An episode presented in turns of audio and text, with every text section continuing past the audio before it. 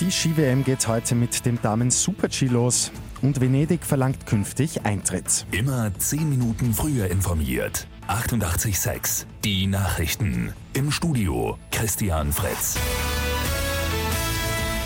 Am Abend ist die Ski-WM im schwedischen Åre eröffnet worden. Heute steigt das erste Rennen der Super-G der Damen.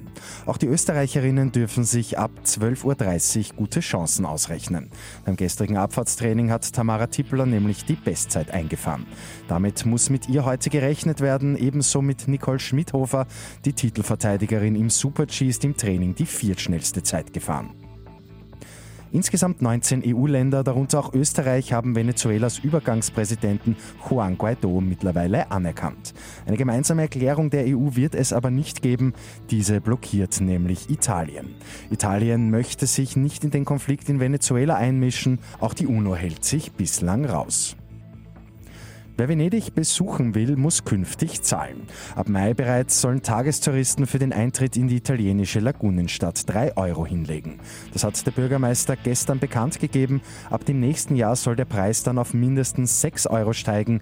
Bei erhöhtem Touristenansturm können bis zu 10 Euro fällig werden. Und der Messenger-Dienst WhatsApp wird für iPhones sicherer. Die gute Nachricht zum Schluss. Dort gibt es dann nämlich ein zusätzliches Sicherheitsfeature. Nutzerinnen und Nutzer haben dann die Möglichkeit, zu den Chats nur durch Gesichtserkennung oder Fingerprints zu gelangen. Mit 886 immer 10 Minuten früher informiert.